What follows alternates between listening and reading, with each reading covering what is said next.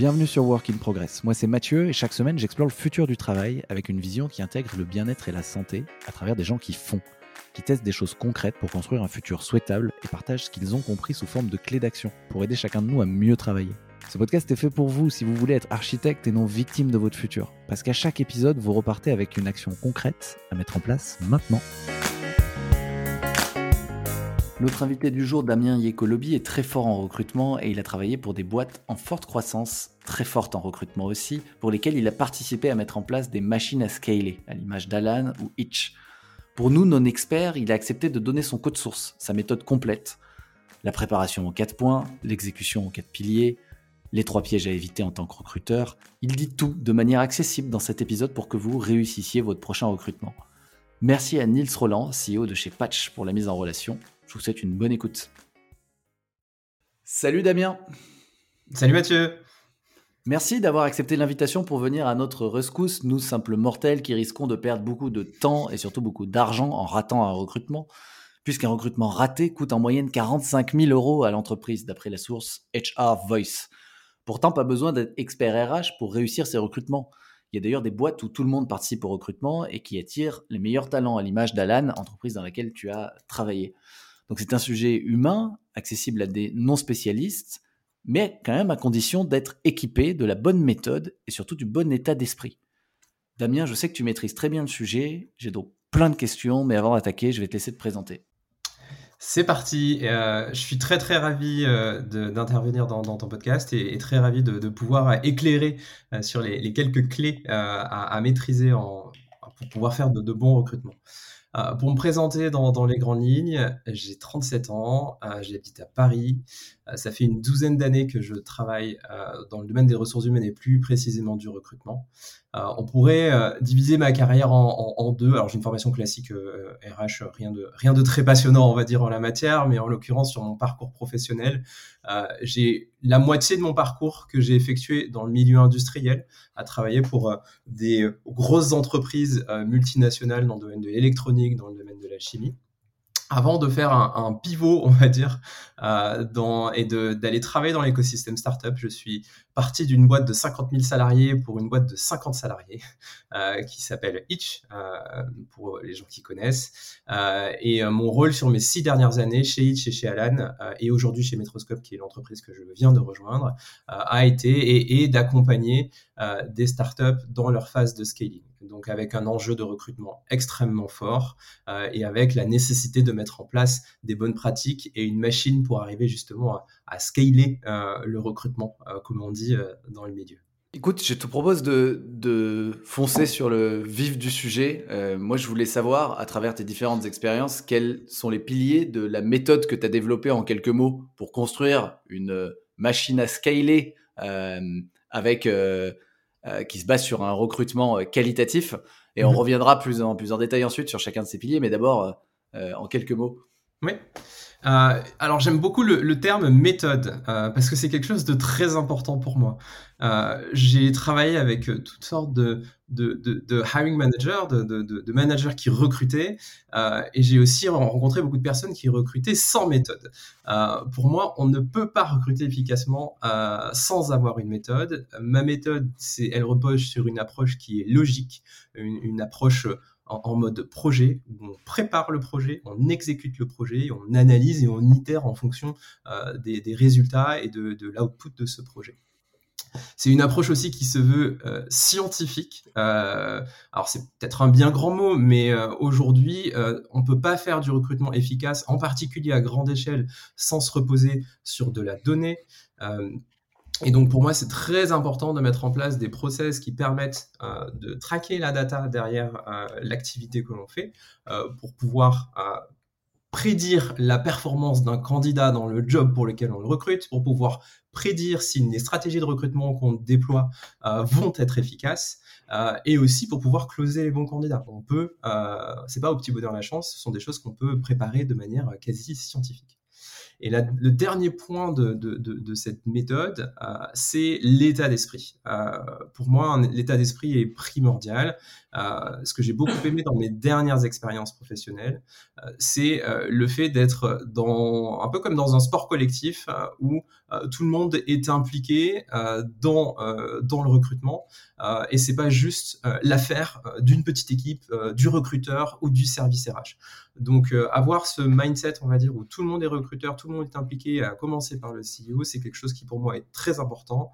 Euh, et petit point pour, euh, pour conclure sur cette partie-là, c'est on recrute tout le temps. C'est-à-dire on ne recrute pas uniquement le jour où un besoin se manifeste. Il faut tout le temps être dans un état de veille permanente pour pouvoir dénicher la bonne pépite. Mmh, c'est intéressant ça. Donc c'est Ok, donc je retiens une approche logique euh, où on prépare, on exécute, on itère en permanence. Justement, on, perd jamais euh, l'état d'esprit où tout le monde est impliqué dans le recrutement. C'est un mercato permanent. Et du coup, je voulais revenir sur la première étape. Comment, euh, comment on se prépare bien à cette, puisqu'on parle d'une méthode? Oui. comment on se prépare bien? Déjà, dans un premier temps, je pense qu'il faut être assez clair sur sur ce qu'on vend, euh, puisqu'au final, le recrutement, c'est un acte de vente auprès, euh, auprès de candidats. Euh, donc, en tant qu'employeur, en tant qu'entrepreneur, il faut être clair sur ce qu'on, sur ce qu'on, sur ce qu'on propose à ces candidats. et parfois, on a des entrepreneurs qui sont très bons pour pitcher leurs produits, mais qui sont pas toujours très bons pour pitcher leur boîte. Et c'est tout simplement quelque chose qui se prépare. donc, il faut savoir pitcher sa boîte en tant qu'employeur, pitcher ce que fait le produit et en quoi le produit a une une, différence, un, avantage par rapport à, par rapport à la concurrence et pitcher ce, qu'est sa boîte en tant que en tant qu'employeur. Euh, qu'est-ce que je propose aux personnes qui euh, vont me rejoindre comme cadre de travail, comme euh, perspective d'évolution, comme culture d'entreprise aussi? On, a vu aussi que ces derniers temps, ce sont des éléments qui sont extrêmement différenciants. Les, les salariés rejoignent aussi les entreprises pour ces raisons-là. Je pense qu'il faut aussi être très réaliste sur ses, sur ses forces, bien entendu, mais aussi sur ses faiblesses, ce qui permettra de mieux définir ce que l'on cherche euh, dans le cadre de cette préparation de, recrutement. Euh, et je peux approfondir sur, sur, sur ce point-là, puisque c'est un des points clés euh, pour moi dans, dans, dans, la partie préparation. Ouais.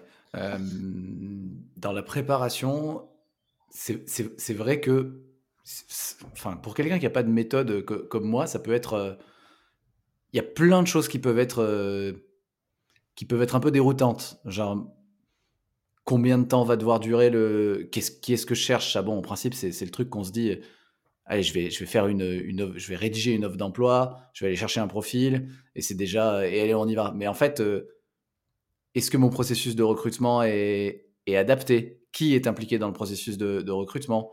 Euh, quelle est la proposition qu'on va faire à la personne au-delà du poste? Effectivement on parle des avantages de la boîte, etc. Mhm. Le, le... Du coup, moi, j'avais peut-être quelques questions sur le processus de recrutement. Euh, avant, j'en ai aussi sur le fait de, de, comment bien mener les entretiens. Moi, j'ai lu le best-seller euh, Who, euh, Method, for, Method for Hiring, à une époque mhm. où j'avais beaucoup recruté. J'étais dans des, dans des plus gros groupes, Unilever, LVMH. Il fallait que je recrute et j'avais aucune formation là-dessus. Et pour construire mon process, je m'étais basé sur ce bouquin et ça donnait un truc assez robuste, mais peut-être pas adapté à toutes les situations. J'avais en un un échange de screening, tu vois, un quart d'heure, euh, vraiment un truc. Euh, je faisais du volume. Le but c'était euh, c'était en, un quart d'heure, passer le moins de temps possible pour savoir si la personne, on allait continuer avec elle dans le process ou pas. C'était vraiment faire connaissance. Ensuite un petit cas pratique. Ensuite un, un entretien personnalisé plus long.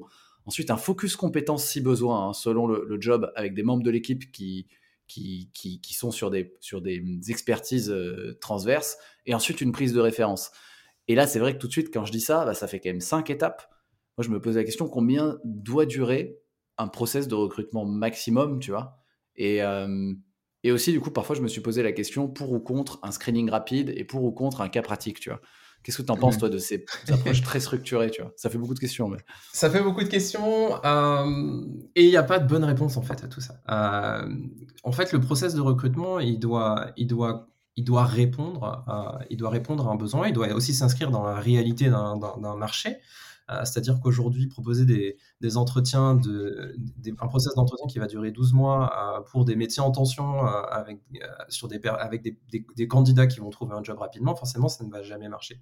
Mais j'ai eu vent de certains process de, recrutement qui duraient 6-8 mois euh, dans des entreprises qui étaient des scopes et qui ne pouvaient absolument pas se rater euh, quant au fait euh, d'embaucher quelqu'un qui allait avoir le même pouvoir décisionnel que tous les autres employés dans, dans l'entreprise.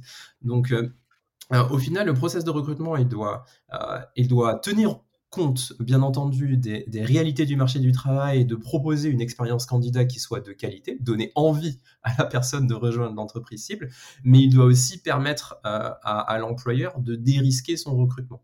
Euh, donc après, à l'employeur de, de, déterminer euh, à, quel, à, quel, point combien d'étapes sont nécessaires pour dérisquer son, son recrutement et combien par rapport à tout ce qu'il a à évaluer dans, le cadre d'un process de recrutement, les compétences techniques, euh, on va dire l'adéquation avec, euh, avec, le, euh, avec, avec l'équipe, les compétences comportementales, etc. etc. Est-ce qu'on le divise en quelques entretiens? Est-ce que derrière on met en place des choses un petit peu plus structurées en termes d'évaluation avec des case studies ou alors avec des, des, des, exercices à faire chez soi ou ce, type de choses-là?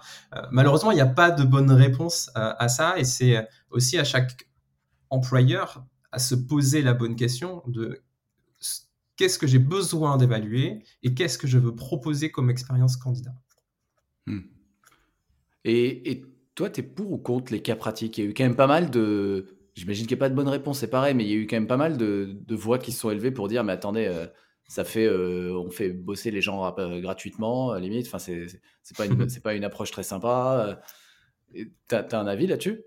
Euh, Oui, j'ai un, un, avis, euh, effectivement. Euh, moi, je suis, assez, je, suis pour les cas pratiques, dans la mesure où ce sont des cas pratiques qui permettent de faire découvrir un peu plus en profondeur la réalité du métier aux candidats.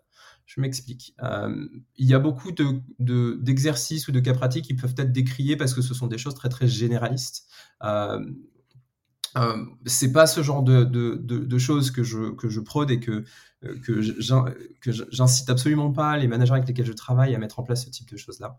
Euh, en revanche, construire un, cas pratique qui permet de comprendre la réalité ou l'entreprise que l'on est censé rejoindre, je trouve que c'est un exercice très intéressant qui permet à la fois de mettre en avant les compétences d'un candidat, mais aussi de l'inviter euh, en quelque sorte euh, dans, dans, le rôle euh, avant, avant même que la personne prenne le poste. La seule problématique qui peut se poser selon moi, c'est est-ce qu'on fait un cas à la maison ou est-ce qu'on fait un cas en séance Ou est-ce qu'on prépare un cas et ensuite on le, on, le, présente en séance? En fait, les deux, les deux les deux, les deux setups ont des avantages et des inconvénients. Euh, et encore une fois, c'est à l'employeur de décider ce qu'il a, a, envie de, mettre en place. Les avantages d'un cas pratique à faire à la maison, c'est que la personne euh, a le temps, on va dire, de le faire, euh, peut le faire dans le setup qui, qui son, son setup préféré, a pas nécessaire, enfin peut le faire avec ses propres outils. S'il y a besoin d'utiliser certains, certains, certains outils particuliers, ça, ce sont des avantages considérables et qui sont, on va dire, plus proche euh, de ce que la personne va connaître. Euh, au final, euh, quand on est dans son job, on n'est pas, on n'est pas face à un auditoire entre guillemets en train de préparer un cas pratique. On est face à son laptop et on travaille de son côté. D'un autre côté, ça demande du temps supplémentaire souvent après le travail. On sait très bien que ça a aussi une incidence par rapport à, l'égalité des chances, notamment par rapport à par rapport à, par rapport à des femmes qui, euh, même dans des milieux cadres, euh, la répartition de la charge de travail à la maison euh, est malheureusement pas égale. et donc forcément, ça vient pénaliser des gens qui sont en poste, pénaliser des gens qui ont des enfants. donc voilà, il y a cette limite-là qu'il faut savoir prendre en compte lors de l'implémentation de ce type de cas pratique, parce que ça a un impact.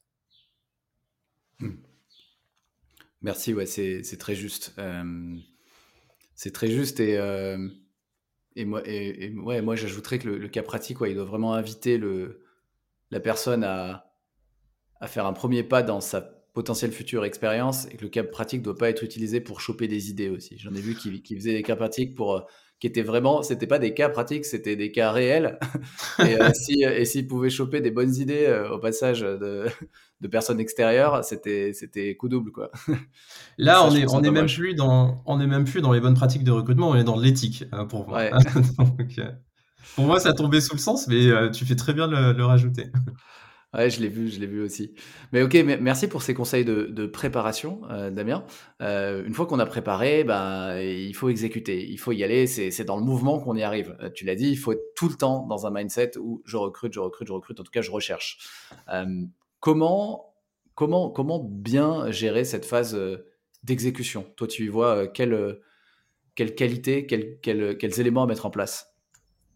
Alors, euh, déjà, il faut, il faut balayer l'idée euh, que ça ne prendra pas du temps.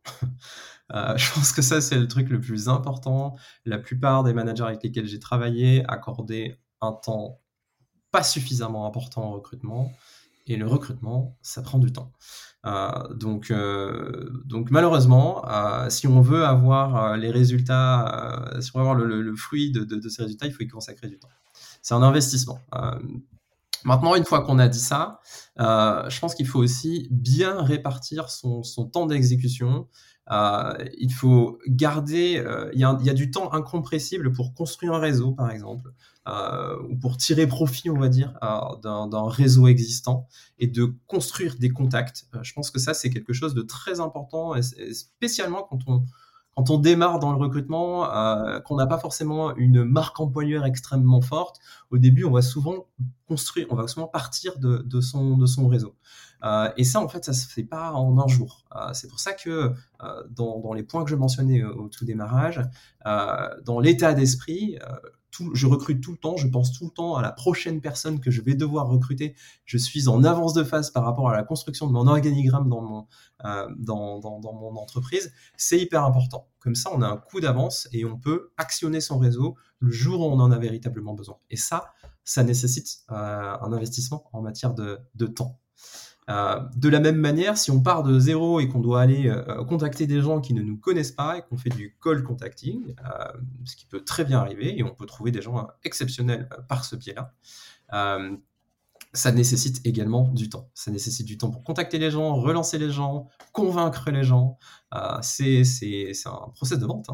Hein. donc pour moi, ça c'est quelque chose de, très important avec un temps qui est incompressible et qu'il faut étaler dans le temps plutôt de se dire je mets tous mes œufs dans le même panier parce que j'ai un besoin et je vais y consacrer une semaine entière, c'est pas comme ça que ça se passe.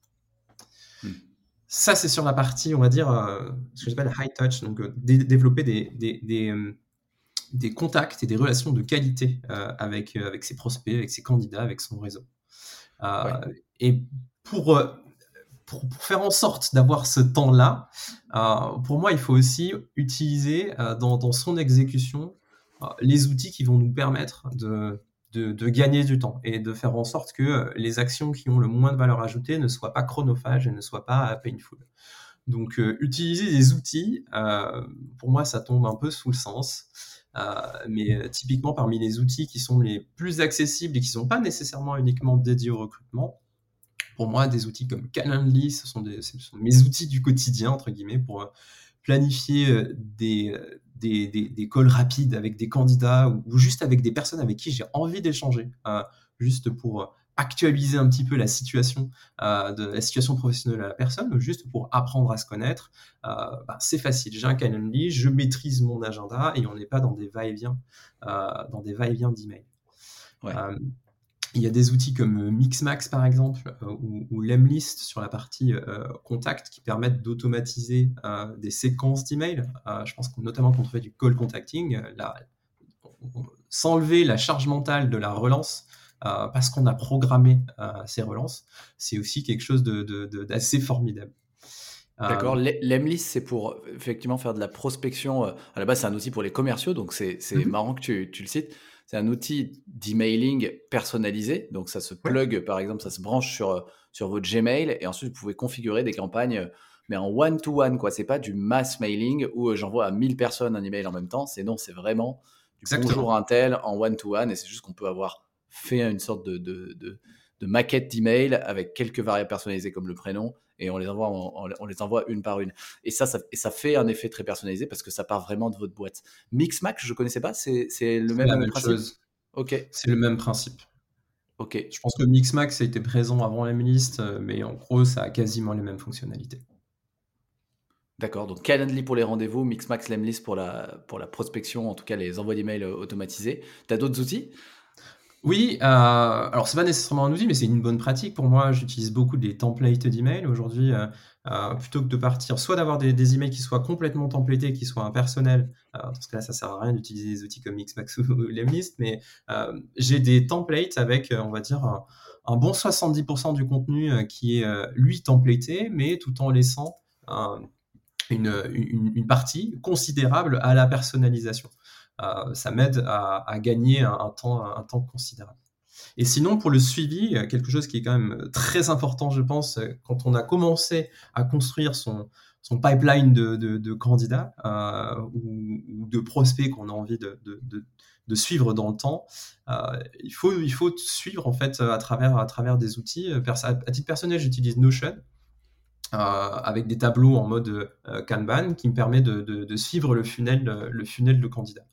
Euh, donc, ce sont des outils qui ne sont pas dédiés au recrutement à la base, mais qui sont euh, très à propos euh, pour, pour, faire du recrutement. Après, quand on passe sur du de recrutement à plus grande échelle, vaut mieux, je pense, professionnaliser ces pratiques en utilisant des outils qui sont dédiés à ça, en utilisant des, des application tracking systems. Mais quand on démarre, on n'a pas véritablement besoin, selon moi. c'est super le conseil que tu donnes. Parce que Notion, Notion, c'est, enfin, il y a une version gratuite, c'est accessible à tout le monde. Et effectivement, j'ai vu que maintenant, il y avait même des, ils ont même des templates euh, prêts à copier-coller qui sont disponibles pour euh, des processus de recrutement. Et effectivement, c'est assez simple. Vous avez comme un, ouais, comme un, comme une sorte de board où vous pouvez euh, passer les candidats d'une étape à l'autre. et c'est, c'est vraiment, vraiment bien fait et amplement suffisant si, si on, effectivement, on recrute à une échelle humaine. tu m'as pas parlé de LinkedIn. Je voulais savoir, toi, je suis sûr que tu utilises LinkedIn, mais comment tu l'utilises? Comment j'utilise LinkedIn? Aujourd'hui, de par mon métier, je paye une licence LinkedIn euh, qui est assez coûteuse.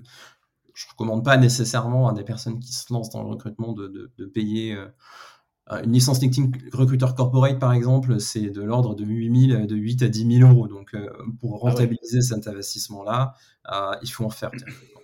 En revanche, il y a la possibilité d'utiliser LinkedIn soit entre guillemets en gratuit. en gratuit, on a forcément moins de capacité de recherche, mais si c'est juste pour scanner son, réseau et jusqu'à son euh, euh, troisième cercle, ça peut être, suffisant euh, si on est bien connecté. Ensuite, il y a l'offre intermédiaire de LinkedIn avec soit LinkedIn Sales Navigator, et je pense que un, entrepreneur qui, fait du, qui, qui fait du sales typiquement devrait, à mon sens, avoir en Sales Navigator. Et on peut très bien euh, détourner euh, l'usage du Sales Navigator euh, qui nous cherche à chercher des leads pour chercher des candidats. L'alternative, c'est aussi le LinkedIn Recruiter Lite, mais si on a un Sales Navigator, ça fait très bien le job. Merci. C'est vrai que LinkedIn, c'est quand même. Enfin, c'était peut-être pas le cas il y a 10-15 ans, mais maintenant, dans le métier, du, du, sales comme du RH, c'est complètement incontournable. Enfin, complètement.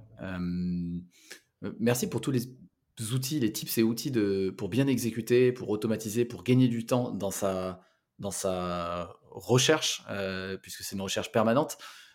Du coup, qui dit recherche permanente dit euh, processus permanent avec des entretiens. Euh, je voulais savoir, du coup, comment toi tu les avais structurés? Comment, est-ce que si tu avais des, tips à donner pour comment bien mener un entretien? Je pose la question parce que j'avais lu un tip justement dans Who Method for Hirings qui est un peu ma seule référence en termes de RH, je dois, bien l'avouer, euh, où il disait bah, pour, poser des, pour poser des questions, c'est bien de poser par exemple des questions qui sont passées, factuelles, spécifiques. J'avais bien aimé ce tips parce que ça forçait, ça force, on force les personnes à, être dans le concret. Et euh, il donnait aussi comme tips d'interrompre toutes les trois minutes pour demander des précisions sur la question. Euh, euh, enfin par une question ouverte du type très intéressant, j'aimerais comprendre comment tu as fait pour. Et parce que c'est vrai que quand tu interviews, enfin moi en tout cas c'était mon cas avec t'es pas pro, tu peux parfois te faire bouffer par un candidat qui parle pendant 10 minutes et en fait bah, tout ça c'est timé, tu en as peut-être trois dans la journée des entretiens et tu peux pas te permettre de de, parler pendant. C'est pas une discussion, quoi. C'est un échange. Complètement. voilà, je voulais savoir si tu avais des tips pour bien mener un entretien. Oui, euh, je pense qu'on en revient, on, en revient à la préparation. Euh, c'est-à-dire que euh, pendant la préparation, on, établit ce qu'on recherche chez un candidat. Quel est le, profil type d'un candidat? Quelles sont les compétences techniques? Quelles sont les compétences comportementales? Quelle est l'expérience requise entre guillemets pour que que la personne exerce le, job dans les bonnes conditions. Et tout ça, ça doit se retranscrire dans le process de recrutement. C'est-à-dire que derrière mon process de recrutement, qu'importe le nombre d'étapes, euh, les différents entretiens, les différentes étapes du process de recrutement sont censés valider une partie euh, de cette checklist qu'on s'est euh, définie en amont. donc pour moi, ce qui est très important, c'est que chaque entretien doit avoir un objectif d'évaluation. Euh, moi, j'aime pas euh, tout mélanger, c'est-à-dire que souvent je sépare euh, évaluation technique d'évaluation comportementale, même si parfois ça peut un peu se, mélanger. mais j'aime bien séparer les deux pour pouvoir aller suffisamment en profondeur dans l'un et dans l'autre. je trouve que quand on fait les deux en même temps, parfois on va pas suffisamment en profondeur et on, reste un petit peu sur sa fin. Et, et, donc préparer les questions ou préparer les assessments en, en, réponse justement à, ces, critères qu'on veut, checker euh, à, travers des entretiens. Et ensuite, je suis euh, assez euh, en, accord avec ce que tu disais. je pense que c'est important de donner un cadre aux, candidats, pas que ce soit une discussion complètement libre. je pense que je suis très partisan des entretiens semi-structurés, où on donne un cadre euh, au candidat et que le candidat s'exprime dans ce cadre et qu'on vienne aussi euh, euh, à travers des questions de rebond, soit amener le candidat à détailler un petit peu plus, ou soit recadrer le candidat pour que la personne revienne euh, reviennent dans le droit chemin parce que euh, ça arrive extrêmement fréquemment que des personnes n'aient pas un discours hyper structuré ou, euh, que, ou que des candidats, candidates voilà, digressent un peu trop. donc il faut arriver, c'est un, art assez subtil, entre guillemets, à, poser un cadre, arriver à descendre suffisamment en profondeur dans les zones qui nous intéressent, tout en restant dans le timing. Hmm. En, parlant de la préparation, tu m'as fait penser aussi à un, élément important dont on n'a pas parlé. Euh, une offre d'emploi aujourd'hui. Avant, c'était, avant c'était, c'était presque, je ne sais pas si c'était plus facile ou pas, mais il suffisait de l'écrire, de la publier, et était... aujourd'hui, une offre d'emploi potentiellement, elle est, elle est diffusée sur plein de plateformes, etc. Est-ce qu'il y a une structure, il y, a, quelque chose qui, pour toi, il y a des invariants à respecter dans une offre, dans une bonne offre d'emploi, euh, des éléments qui doivent être euh, structurellement là pour que le recruteur principal euh, euh, soit à l'aise, euh, mais pas seulement pour qu'aussi les différentes autres personnes de l'équipe qui font partie du processus de recrutement puissent rapidement savoir ce qu'il y, a, à vérifier, puisque chaque entretien, on, évalue, on vérifie quelque chose. Alors moi, je, distingue vraiment les deux. C'est-à-dire que pour moi, il y a un document de préparation que je fais avec les managers et que je partage avec toutes les personnes qui sont impliquées dans le process de recrutement, où sont renseignées des choses dont on ne parlera pas nécessairement dans l'annonce. Euh, l'annonce est vraiment un peu la vitrine du job et, c'est censé être une publicité entre guillemets pour que euh, les gens soient attirés, pour que les candidats et candidates soient attirés pour postuler et rejoindre l'entreprise. Ce qui est différent du document de préparation qui est là pour cadrer euh, le profil idéal et les compétences que l'on recherche. Donc, on n'a pas forcément tout le temps envie de dire 100% des choses qu'on se dit en interne dans l'annonce. Euh, donc voilà, c'est juste une question d'orientation. Euh, le, document interne, il est là pour euh, vraiment être un document de cadrage. Le document, l'annonce, pour moi, elle est là pour pour, pour, attirer, attirer des candidats. Et pour répondre à ta question, oui, il y a nécessairement des choses, des, des, incontournables, sans forcément rentrer dans une, dans, dans, une liste détaillée de dire ce qui est hyper important de mettre ou pas hyper important de mettre. En fait, il faut, c'est surtout un état d'esprit. c'est je, je, pense pas que c'était plus facile avant les annonces. C'est juste que euh, c'était des annonces qui n'étaient pas tournées, euh, qui n'étaient pas orientées candidat. C'était euh, je mets, je poste du contenu insipide avec des, présentations extrêmement corporate sur mon entreprise et j'attends que ça se passe et j'attends que les gens se positionnent. On était aussi dans une dans une dynamique de marché où où les rôles étaient un petit peu inversés. là, les paradigmes ont changé. Aujourd'hui, les dans, beaucoup de secteurs d'activité, les candidats ont un peu plus de pouvoir, et donc en fait, il faut rentrer dans une logique de séduction. Et donc, ensuite, euh, par rapport à cette logique de, séduction, à l'entreprise de décider euh, où est-ce qu'elle a envie d'appuyer? Est-ce qu'elle a envie d'appuyer sur la mission, sa mission? Il y a certaines entreprises qui n'ont pas nécessairement une, une, mission sur laquelle elles veulent euh, absolument accentuer ou mettre un effort. D'autres, à, contrario, qui ont des missions à impact, par exemple, et pour qui c'est extrêmement important, peuvent insister dessus. Ça peut être par rapport à la mission et les opportunités de développement pour la personne qui rejoindra le, qui rejoindra sur ce poste-là. Ça peut être au niveau de l'environnement. Euh, je pense que c'est un point qui est très important, l'environnement de travail, ses collègues. On voit beaucoup de plus en plus de, dans des annonces euh, des personnes qui rajoutent les LinkedIn du manager, les LinkedIn des, euh, de, des collègues, des, des, différents collaborateurs. Je pense que c'est jouer la carte de la transparence euh, sur, euh, sur l'environnement que, que, la personne rejoindra. Je pense que c'est aussi un point qui, qui, est sympa. Et en parlant de transparence, peut-être pour conclure, un des points importants, c'est le salaire. ouais. Voilà, aux États-Unis, il y a certains États qui l'ont rendu obligatoire, donc avec certaines dérives. Hein. C'est-à-dire que parfois, on a des, des je, crois que c'était je me rappelle plus de l'entreprise, mais en tout cas, je crois que c'était Netflix, qui avait des, ranges de rémunération entre 45 000 euros et, 350 000 euros, euh, 350 000 dollars. Là, ça n'a plus aucun sens, mais euh, je pense que les candidats sont aussi friands euh, d'avoir un petit peu plus de transparence en la matière, transparence sur les salaires, transparence sur euh, les modes de travail, le remote, ce type de choses-là. Euh, voilà. Moi, j'exhorte les entreprises à être plus, plus transparents, tout en, tout en étant réalistes par rapport à leur cadre de travail. Ouais. Ouais, donc le salaire, et c'était une question que je voulais te poser. Euh, toi, tu es pour du coup donner un maximum d'informations, dont le salaire si c'est possible. Et donc, mmh on, parle d'un, on parle d'une fourchette, c'est ça? Parce que parfois, c'est selon le, selon le candidat aussi, on peut ajuster un petit peu, quoi. Exactement. Ouais. On parle d'une fourchette, effectivement. Euh, la, problématique d'afficher le salaire, euh, c'est que parfois on peut se priver de candidats qui disent, euh, qui, pourraient se dire, euh, bah, je suis au-dessus de la fourchette et donc du coup euh, ils vont, ils vont jamais, ils vont jamais me pouvoir m'offrir ce, ce, que je vaux sur le marché. et donc on pourrait, alors que les employeurs peuvent être ouverts à, peut-être aller un petit peu au-dessus pour pour le profil parfait.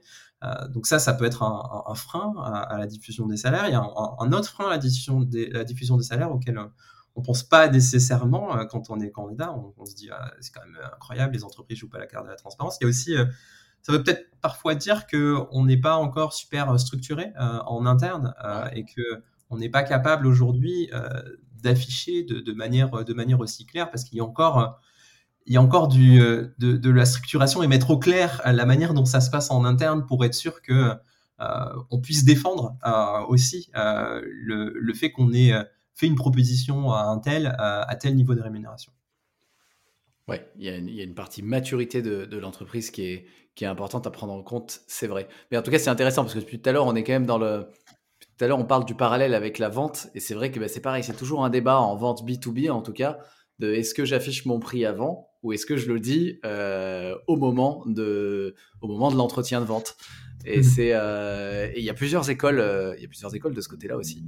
je voulais savoir si dans tout ce, tout ce, tout ce processus finalement de préparation, d'exécution, il y avait des pièges à éviter, selon toi, des pièges dans lesquels toi tu es peut-être tombé d'ailleurs. Euh, je n'ai pas la prétention de ne pas avoir fait euh, d'erreur en, matière de recrutement. Euh, pour moi, s'il y a des les, incontournables pour pour enfin les, choses qui sont les, les plus importantes pour pour éviter de, de, tomber dans des pièges un, c'est ne pas se préparer. Euh, ça, paraît peut-être un peu bête, mais euh, j'ai vu tellement de, d'entreprises ou de managers qui se lancent dans le recrutement sans se préparer. Et pour moi, la préparation, c'est c'est minima, c'est à minima 50% de la réussite de recrutement. Euh, et, euh, et, si on se prépare pas, euh, eh bien, en sortie, en particulier quand il y a des beaucoup de personnes impliquées dans un process de recrutement, euh, en fait, on a des interprétations qui sont complètement différentes les uns des autres de ce dont on a besoin. Donc, il faut véritablement s'aligner là-dessus. Euh, sinon, le risque, c'est de ne jamais aboutir, en fait, et de ne jamais donner, que, qu'aucun candidat ne donne satisfaction. Euh, donc la préparation pour moi c'est vraiment s'il y a un truc à retenir, je pense que c'est vraiment ça. Euh, le deuxième point, c'est aussi de se dire on, a besoin de quelqu'un, on va embaucher quand bien même c'est pas pas un candidat sur lequel on, se dit que c'est une personne qui fait 100% l'affaire. Euh, je pense qu'embaucher par défaut, slash embaucher par dépit, euh, c'est probablement une des pires choses qui peut, qui peut arriver à une organisation. Euh, déjà, on part avec un a priori entre guillemets négatif par rapport à la personne qui rejoint l'organisation. Donc, on part avec un biais qui est quand même assez défavorable pour la personne qui, qui, rejoint, qui rejoint l'entreprise. Alors après, elle peut nous, surprendre, hein, bien entendu, mais on, ne part pas sur, sur un, sur un, capital confiance, on, va dire à 100%. Euh, et d'autre part, les erreurs de recrutement dont tu en parlais euh, au tout démarrage euh, du, podcast, ça coûte extrêmement cher. alors toi, tu avais la, somme de 45 000 euros, si mes souvenirs sont bons. Moi, je, dis mieux, je, dis, je dis 54 000 euros. Alors c'est ah sur, la base.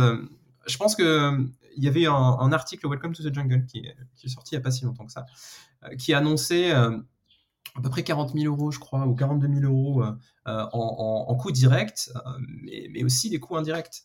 mais oui, c'est vrai. Très important à, ne pas, à ne pas oublier.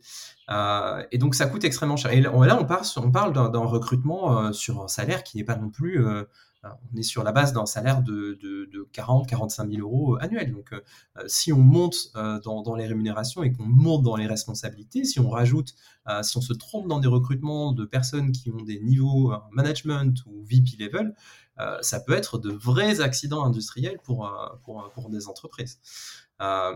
Donc, euh, on parle de coût direct parce que forcément, il y a le coût du, recrutement, si on passe par un cabinet, le, temps qu'on peut passer à faire des entretiens, les annonces, etc. etc. mais il y a tous mhm. les coûts indirects euh, qui sont euh, les coûts de salaire de la, de la personne qu'on a qu'on a embauché et, dont on va se séparer.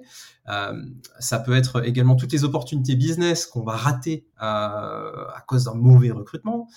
c'est le défocus que peut avoir le manager ou l'entrepreneur parce que euh, l'objectif c'était de recruter quelqu'un qui l'aide à l'accélérer dans un domaine précis. Là, au final, on va devoir passer du temps euh, pour malheureusement euh, bah, se séparer de cette personne-là et passer du temps pour recruter une nouvelle personne.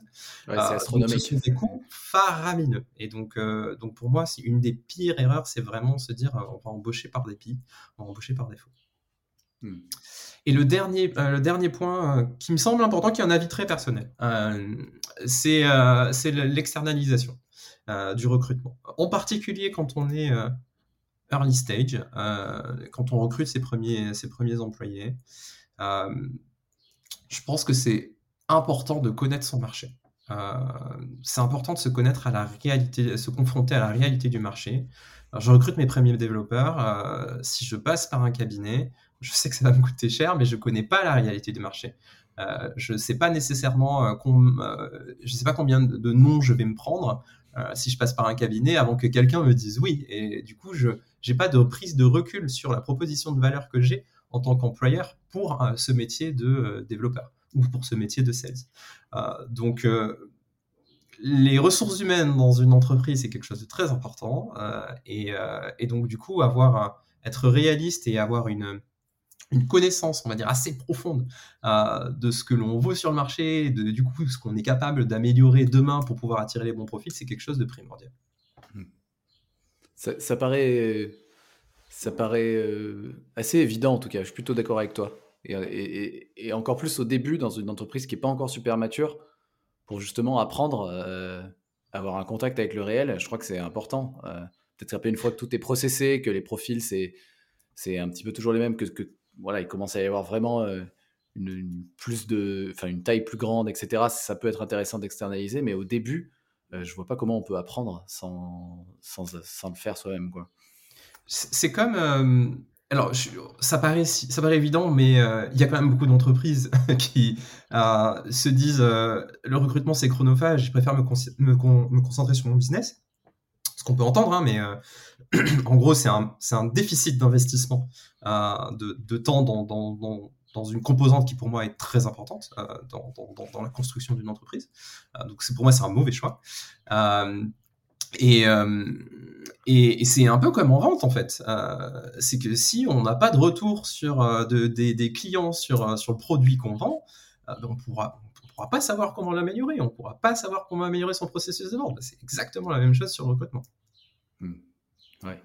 Et justement, quand on n'externalise pas, du coup, on, a les candidats en face de, soi. Et je voulais savoir si toi, tu avais euh, des red flags, enfin, euh, des, signaux qui font que, que les clignotants s'allument en rouge, quoi, qui font que tu détectes qu'un candidat ne fera pas l'affaire. Euh, alors ça, c'est une, bonne question et, je ne sais pas s'il y a véritablement de, de réponse euh, de vérité générale en la matière, parce que chaque entreprise a un curseur différent sur plein de domaines. Euh, dans, plein de domaines, il y a des personnes, par exemple, qui veulent des gens qui viennent en costume, d'autres, c'est pas un problème. Enfin, voilà. Si on se concentre véritablement sur les compétences, euh, pour moi, les red flags, ils sont euh, avant tout sur des compétences comportementales. Il euh, n'y a pas de, de red flag, enfin les red flags sur des compétences techniques, elles le sont à partir du moment où elles sont définies par rapport à par rapport à un persona type. Je cherche un développeur senior et il est censé maîtriser telle ou telle technologie, tel ou tel framework. la personne ne l'a pas, c'est entre guillemets un red flag. mais dans l'absolu, sur, sur des compétences comportementales et qu'on pourrait, on va dire, appliquer, on va dire, à, tout le monde. Euh, les choses qui me trigger, les choses sur lesquelles, euh, pour moi, c'est des points extrêmement négatifs. Euh, c'est des candidats qui ne témoigneraient aucun intérêt pour, pour l'entreprise. alors, on peut ne pas être nécessairement intéressé, mais au point de ne, de ne, pas du tout préparer l'échange, de ne pas savoir ce que fait l'entreprise quand on vient dans un entretien qu'on ait été chassé ou pas, hein, euh, euh, ou, qu'on se, même qu'on se trompe de nom d'entreprise. ça m'est arrivé à plusieurs reprises. Pour moi, on est, on est clairement dans l'ordre du red flag. Euh, on est sur un désintérêt total et, et ça peut pas fonctionner. toujours dans, le domaine comportemental, un point qui est, qui, qui est, crucial pour moi, c'est aussi d'avoir des gens qui sont capables d'interagir avec, avec tout le monde. C'est-à-dire qu'en termes de comportement, je, suis très attentif à des personnes qui ont un comportement différent avec des gens qui seront censés, entre guillemets, être en dessous d'eux hiérarchiquement, versus des gens qui seraient au-dessus d'eux. Euh, c'est bien aussi beaucoup du fait que je travaille dans des entreprises où il y a une, hiérarchie, on va dire, relativement plate, euh, où les gens sont assez accessibles. Euh, et, je pense que ça peut être différent ou avoir moins d'importance dans des entreprises où la hiérarchie a beaucoup plus a beaucoup plus de poids dans les structures dans lesquelles j'ai été, pour moi, c'est euh, crucial euh, d'avoir quelqu'un qui considère tout le monde euh, et qui ne fasse pas de, de classement de classement d'êtres humains. ça, c'est quelque chose de très important. Et enfin, on parlait de, de, dans, dans, les techniques d'entretien. pour moi, ce qui est très important, c'est que, que les gens back leurs leur, leur propos par des faits sans quoi ça ne reste que du déclaratif et que des paroles.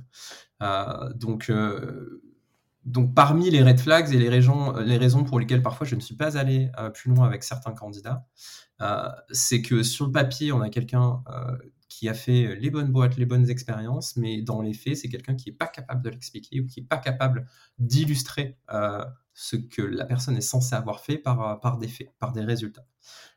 ça, c'est quelque chose d'extrêmement red flag pour moi. Euh, et qui, euh, et qui a fait que euh, et, pour lequel on n'est pas toujours très très bon. Il y a, et, là pour le coup, je fais une petite digression, mais la, qualité de la qualité du recruteur a, beaucoup d'importance à, jouer là-dedans. C'est-à-dire que parfois un candidat peut être très très bon dans son métier, mais peut être pas très bon dans le fait d'exprimer euh, ce que ce que ce qu'il ou elle a fait. Donc c'est aussi euh, au, recruteur d'aller euh, chercher et d'aller creuser pour que la personne puisse exposer les faits et, et illustrer ce qu'elle a pu faire de manière un petit peu plus concrète. Si en poussant la logique d'exploration on n'a toujours rien, là effectivement on est sur un red flag. Ouais. Et ouais, ça me faisait penser aussi à un autre type de red flag que moi j'ai vu, c'est les les personnes qui. Alors, ça va même au-delà de ne pas arriver à, expliquer par des faits, à baquer par des faits ce qu'elles ont fait, c'est. c'est euh, elles ne peuvent pas parler euh, d'échecs ou d'erreurs passées. Et si on demande de revenir sur les analyses de pourquoi là ça a été un échec, pourquoi ça a été une erreur, souvent c'est des gens qui vont euh, plutôt attribuer l'erreur à, la faute à autrui.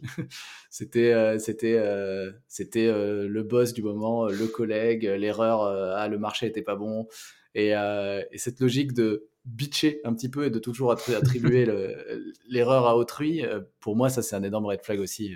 La capacité à, à, prendre, à prendre 100% de responsabilité et de dire bah ça s'est mal passé, il y avait des causes externes, mais là, il y a aussi moi. Euh, bon, euh, j'ai foiré là-dessus, et, c'est vrai que si c'était à refaire, je referais différemment, etc. Ça, c'est un truc, euh, c'est un truc important aussi, moi, que j'avais noté. Je, suis, je suis entièrement d'accord avec toi, et au-delà de, au-delà de, de, de, de, pas, parce que parfois on a des candidats qui veulent paraître, on va dire, forts, et, ne pas avouer certaines faiblesses ou certains, certains échecs. pour moi, ce, que, ce qui me chagrine le plus euh, dans, dans ce genre de, de, de, situation, c'est que il y a un manque de prise de recul. Euh, pour moi, ce sont des opportunités euh, extraordinaires en fait. Euh, lorsque quelque chose n'a pas marché ou lorsqu'on a connu un échec, ce sont des, opportunités extraordinaires pour des candidats, des candidates, de prendre un peu de recul euh, et d'expliquer comment elles ne referaient pas les erreurs qu'elles ont déjà faites. Euh, et je trouve ça dommage euh, que, que, que, certains, certains candidats, malheureusement, ne saisissent pas ces opportunités. Eh bien, tu nous as partagé beaucoup de valeurs sur euh, comment bien réussir euh, ces recrutements. On a parlé de préparation, d'exécution, de pièges dans lesquels ne, pas tomber, de, red flag pour détecter un candidat qui ne fera pas l'affaire. S'il y avait un, truc à retenir dans tout ce que tu nous as dit, ce serait quoi? Euh, Je vais revenir sur mes fondamentaux du début. ayez une approche structurée du recrutement. Par pitié, les recrutements au feeling. Euh, je dis pas qu'il peut pas y avoir une partie de feeling dans le recrutement, mais euh, les gens qui me disent le recrutement au feeling ou, je l'ai bien senti, comme si c'était des chiens pisteurs. voilà, arrêtez ça et troquez ces mauvaises pratiques pour une approche structurée.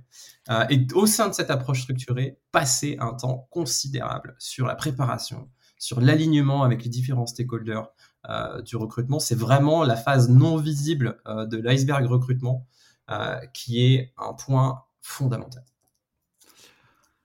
Si, si tu devais nous partager une source d'inspiration, enfin, est-ce que tu as, d'ailleurs, ça peut être un mentor aussi, quelque chose qui t'inspire?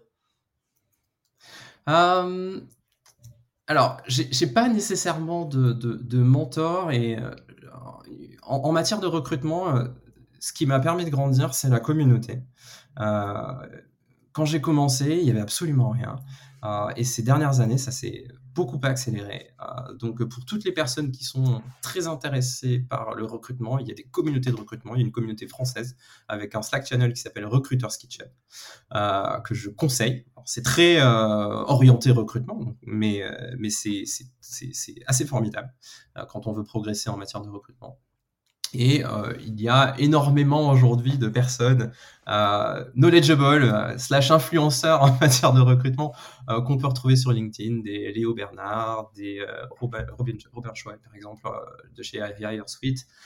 Il y, a, voilà, il, y a, y a, beaucoup de personnes qui parlent de recrutement qu'on peut suivre sur LinkedIn. À, titre personnel, comme je suis un peu un, un, dinosaure entre guillemets du recrutement parce que ça fait quand même une, depuis dizaine d'années que j'en fais. Euh, je me suis beaucoup formé à travers des bouquins. Euh, il y a trois bouquins qui, euh, je pense, sont assez en phase avec les, les, trois piliers de la méthode dont je parlais au, tout démarrage. le premier bouquin que j'ai lu s'appelle Work.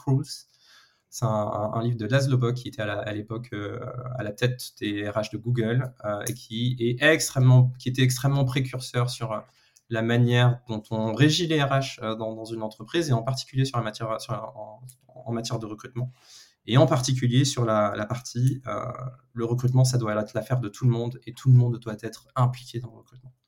Euh, donc c'est assez exemplaire en la matière. Il y a un bouquin qui s'appelle Evidence-Based Recruiting, Tarki, qui est une mine d'or sur la partie dérisquer ses recrutements euh, et faire en sorte que, en gros, on fasse les bons choix. On est un recrutement entre guillemets prédictif parce que on s'est suffisamment baqué à l'intérieur du process de recrutement pour évaluer les bonnes choses euh, et être sûr à 90%, on va dire que la personne qu'on a recrutée va bien faire le job. Et enfin, tu le disais, euh, je pense que le, bouquin que tout le monde a, que tout le monde a lu, euh, toutes les personnes qui sont intéressées par le recrutement, euh, de The Hay Method for Hiring, le, livre Who, est effectivement un, incontournable, même s'il est un peu daté, selon moi, et que c'est très vu sous le prisme américain et qu'il ne faut pas appliquer by the book la méthode, à mon sens. Ouais. Merci pour tous les tous les tips, tous les, tous les partages. Euh, euh, c'est bien noté, ce sera dans les notes de l'épisode. Euh, Work in Progress est un podcast sur le futur du travail. Qui, à qui dans tes contacts est-ce que tu voudrais faire une passe décisive pour venir partager ici, Damien? Alors, je propose deux personnes. je propose la première personne, ce serait Nils Roland, qui nous a mis en contact par ailleurs, qui est le CEO de Patch, euh, c'est une personne que j'ai euh, rencontrée en sortie de confinement et qui a organisé quelque chose que je trouve extraordinaire, c'est-à-dire de, rassembler des gens isolés euh, pour leur proposer du co-living ou du coworking maintenant et, de sortir, on va dire, de leur isolement et de faire de nouvelles rencontres. c'est quelqu'un qui a une vision sur le futur du travail que je trouve très pertinente. Euh, et il y aurait énormément de, choses à apprendre à, écouter, à écouter. La deuxième personne euh, qu'on n'entend pas suffisamment cela jamais, euh, mais qui est une personne extraordinaire, c'est Lucie Palladino, avec qui j'ai travaillé chez Alan. Lucie Palladino, aujourd'hui, elle est Workplace Lead chez Alan. En gros, c'est elle qui, c'est la patronne de, tous les sujets Workplace, Office Management. Workplace, englobe des choses un petit peu plus larges. Et euh, non seulement sur la partie euh, workplace, je pense qu'il y, y, aurait énormément de choses à dire sur la manière dont Alan euh, gère à la fois des bureaux extraordinaires à Paris, mais aussi des, satellites de coworking en, en région. il y aurait beaucoup de choses à dire. mais à titre individuel, Lucie est aussi quelqu'un qui a fait énormément de métiers différents. Euh, et euh, elle a été tout le temps pertinente dans les métiers euh, qu'elle a fait. Donc c'est une personne qui est une véritable éponge, qui est capable de, s'adapter dans, dans, plein de situations. Je pense que ce serait une super opportunité de l'avoir dans ce podcast. Merci pour les deux passes décisives, Damien. C'est bien noté. Quel est le meilleur moyen de te suivre, de te joindre pour t'envoyer des feedbacks, des mots doux ou juste en savoir un peu plus? Yes, euh, sur LinkedIn, Damien Yekolobi, euh, c'est le, meilleur moyen, on va dire, pour les sujets professionnels, pour les sujets un peu moins professionnels et pour les, sujets fun. Vous pouvez me suivre également sur Twitter. Cool, merci infiniment Damien pour tout le partage. Merci à toi, c'était un plaisir. Si vous souhaitez recevoir le récap de chaque épisode, vous pouvez vous abonner à ma newsletter garantie zéro spam 100% gratuit, je glisse le lien dans la description. Sinon, je suis très preneur de vos retours sur cet épisode. Vous pouvez laisser un avis, je le transmettrai à l'invité du jour. Je réponds aussi à 100% des messages. Vous pouvez me contacter sur LinkedIn Mathieu Bernard ou par mail mathieu.inprogress.pro, in progress tout attaché. Merci beaucoup et à très vite sur Work in Progress.